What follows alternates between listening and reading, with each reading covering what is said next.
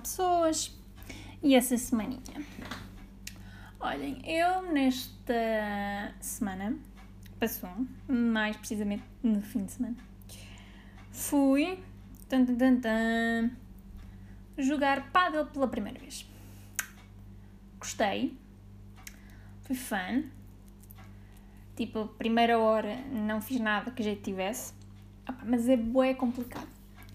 Para quem já jogou ténis, que é o meu caso, que já joguei ténis, aquilo frita um bocado a pipoca. Porque, primeiro, a raquete é mais pequena. É diferente, né? Normalmente nós conseguimos pegar, pegar a raquete de ténis com as duas mãos, é diferente. A noção de espaço, né? Também da própria raquete é diferente. O campo é diferente. As regras são diferentes. O serviço é diferente. E eu dei por mim a tentar né, jogar, mas às vezes eu para ir buscar as bolas, ia buscar as bolas muito, muito atrás, já com a sensação, né? Primeiro que a raquete ténis é maior, que, vem, que as bolas vêm com mais força, é um bocado aquilo frito, um bocado a pipoca. Mas foi bem fun. Tirando a parte que agora me dói o meu antebraço pachucho, é, pronto. Mas pronto, eu consigo perceber porque que agora o paddle está tão na moda. Toda a gente joga paddle, mas eu já ouvia falar do paddle há, há 2019 já se ouvia falar de paddle. Eu já, tinha, já me tinham convidado para jogar paddle em 2019. É, mas eu não fui. Um, mas consigo perceber este fenómeno. É fã, né? Depois vai-se com os amigos, são quatro pessoas, vamos ali, fazer uma jogatina de paddle e tal, coisa. Mas aquilo cansa, cansa. Todo o exercício físico cansa. É verdade. Mas achei que não fui assim tão terrível. Se calhar fui, mas na minha cabeça acho que não fui assim tão terrível a jogar paddle pela primeira vez. Mas. É pá. O meu corpito, quando jogava ténis, e o meu corpito agora não aguentam a mesma coisa. Nem porque. Não sei se vocês estão a par deste fenómeno, mas eu há uns meses fui diagnosticada com cotovelo de tenista, que, imaginem só, é impossível de eu ter. Não é impossível, eu tenho, mas eu acho engraçado, é o que se chama, são, são chamadas epicondilites, que é um problema a nível dos, dos cotovelos, uh, que podem surgir a pessoas dentro nos 40, 50 anos, uh, mas eu, o meu problema, as epicondilites podem aparecer mais cedo, eu já tive epicondilites nos dois cotovelos, sendo que no cotovelo direito estava pior. Então, imagina. E o termo assim mais corriqueiro das epicondilites é cotovelo tenista, porque não deixa de ser engraçado, porque eu joguei ténis pai quando tinha 16 anos, 16 e 17 anos, acho o 15, foi quando eu joguei ténis. Life is so funny sometimes. E tinha cotovelo de tenista sem jogar ténis, mas agora posso ter cotovelo de padelista e jogar paddle. Não, mas foi engraçado. O meu corpito já não aguenta o mesmo, né? Ficou-me a doer um bocado o cotovelo, ficou-me a doer um bocado o antebraço e a própria mão de segurar na raquete. Uh, mas também às vezes eu mandava com cada bujarda e apanhar as bolas, né? Claro que se estou a mandar bujardas, me vai doer mais o cotovelo, me vai doer mais o antebraço. Epá, mas de resto, opá, fecholas, gostei. Aquilo frita um bocado a cabeça. A bola ter que bater na parede, não é?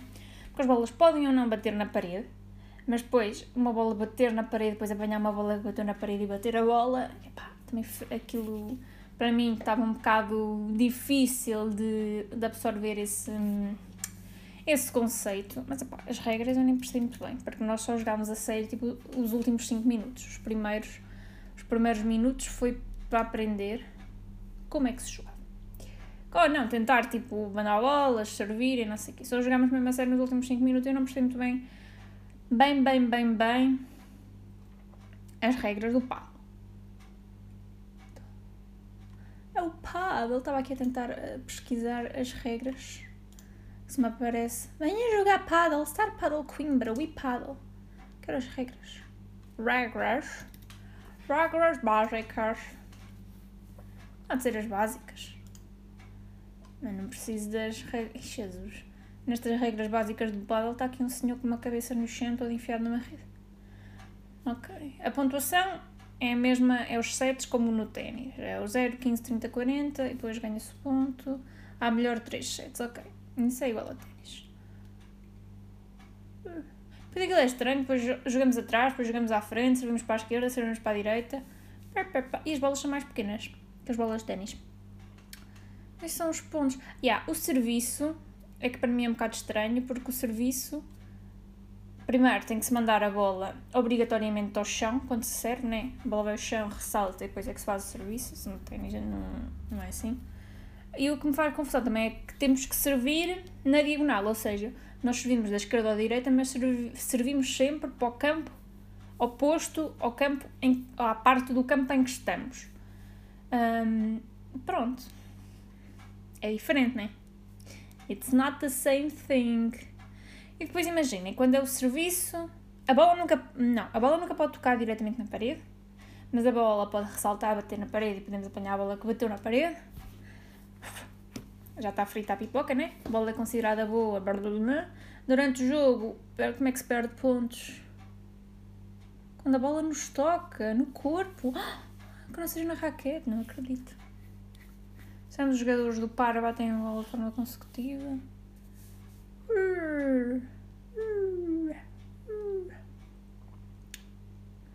Se houver transporte, a bola.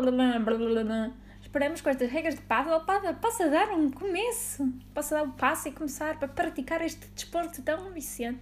Sim, mas percebo o vício e percebo, consigo perceber a maluqueira do paddle. Acho é que é extremamente caro, porque imagina, onde nós fomos jogar era 7 euros por pessoa, num jogo, uh, e depois o aluguer da raquete, 1 euro.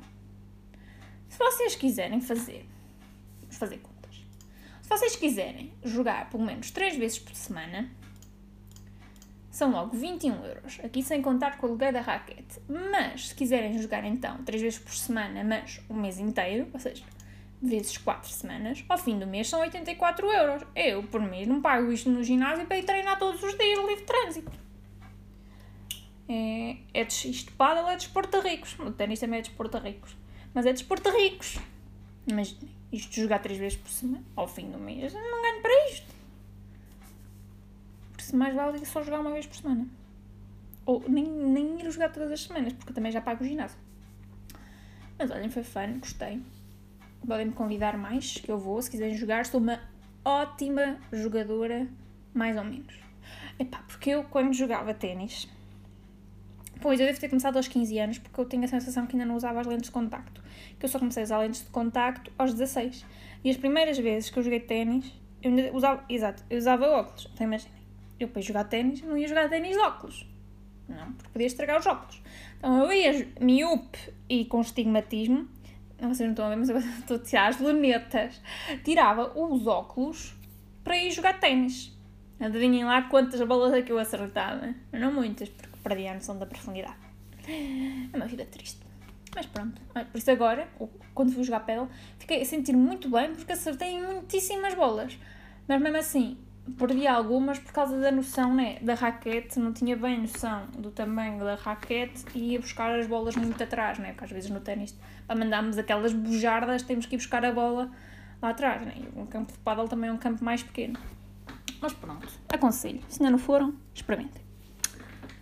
Ah, bem, este sábado também fui mais uma vez até ao museu para receber cotas dos cotas um, e estavam lá, ia haver à noite, ou à tarde, ou whatever, ia lá haver na parte exterior, nos claustros do museu, ia haver um espetáculo qualquer de dança. E quando eu lá estive durante a tarde, estavam lá dois senhores a montar sistema de som, as luzes, máquinas de fumo. E aquilo eram duas personagens que vocês não têm bem noção. Pronto. Claramente, quando se montam coisas, há sempre problemas associados, né? As coisas não funcionam e até as coisas estarem a funcionar bem, demora um pouco. E eles estavam lá a montar aquilo e eu estava a ouvir toda a conversa dos homens a tarde toda e pelo que eu percebi aquilo não estava a funcionar bem, né? Estavam a montar uma coisa que não estava a funcionar e vira-se um, um, um deles para o outro e diz epá, abanei isso que é para ver se funciona. E vira-se o outro. Foi a melhor frase que eu já ouvi até hoje. Se a minha mulher não estiver a funcionar, eu também não abano. Esta frase foi tão profunda, tão profunda, que eu acho que vocês não estão a absorver a profundidade, a profundidade desta frase. Se a minha mulher não estiver a funcionar, eu também não a abano. Absorvam este ensinamento e levem este ensinamento convosco para a vida. Que coisa bonita. Ah, então, estamos todos agora também com o conceito que neste momento não há boa televisão. Domingo à noite passou de uma noite excepcional televisiva para nem vale a pena ligar a televisão, certo? Sabem o que eu tenho feito? Tenho visto filmes, tentei e consegui ver a saga do Senhor dos Anéis. Juro-vos, para mim custou. Epá, foi muito duro. Foi muito duro, porque eu já tinha tentado ver o Senhor dos Anéis há uns anos. Epá, mas não consegui. Tentei ver o primeiro filme três vezes, adormeci das três vezes. É demasiado secante. Para mim o melhor é o último. O último do Senhor dos Anéis é o melhor que é mais rápido, a ação desenvolve-se, embora também tenha ali o mesmo número de horas, a ação desenvolve-se de uma forma mais rápida. Pá, nos outros filmes, aquilo que eles puseram com quase 3 horas, numa hora e meia, no máximo duas, chegava perfeitamente. Tinham que acelerar. Pá, tinha ali muitos tempos mortos, aquilo para mim. Se me dessem um filme de 5 horas de Harry Potter, eu via. Um filme de 2 horas e meia, 3 horas do Senhor dos Anéis, é pá. Não a história né, em si até é interessante, mas para mim não. Pronto, é vamos cair em cima, os fãs do Lord of the Rings. Pá, tá bem, cada um gosta do que gosta, não estou a dizer que não gostei, mas estou a dizer que há coisas mais interessantes. Por exemplo, gostei mais de Star Wars do que propriamente de Lord of the Rings. Pronto. Então ontem também já vi, né? Ontem uh, já vi o primeiro Hobbit e já achei outra vez uma grande seca. Porque ali teve de interessante no filme para aí meia hora de coisas interessantes, não é? Podiam pôr aquilo numa, em menos uma hora e meia, uma hora, qualquer coisa. Mas eu não sei. Não me caiam em cima, por favor. Agradeço. E chegamos ao fim de mais um episódio, sem não antes vos deixar com a palavra da semana. Hoje arranjei uma palavra insultuosa, mas para insultarmos várias pessoas em simultâneo. Não só uma, mas várias. E a palavra é. Demi-monde. Demi, tracinho, monde não é tracinho que se diz, é ifan. ifan.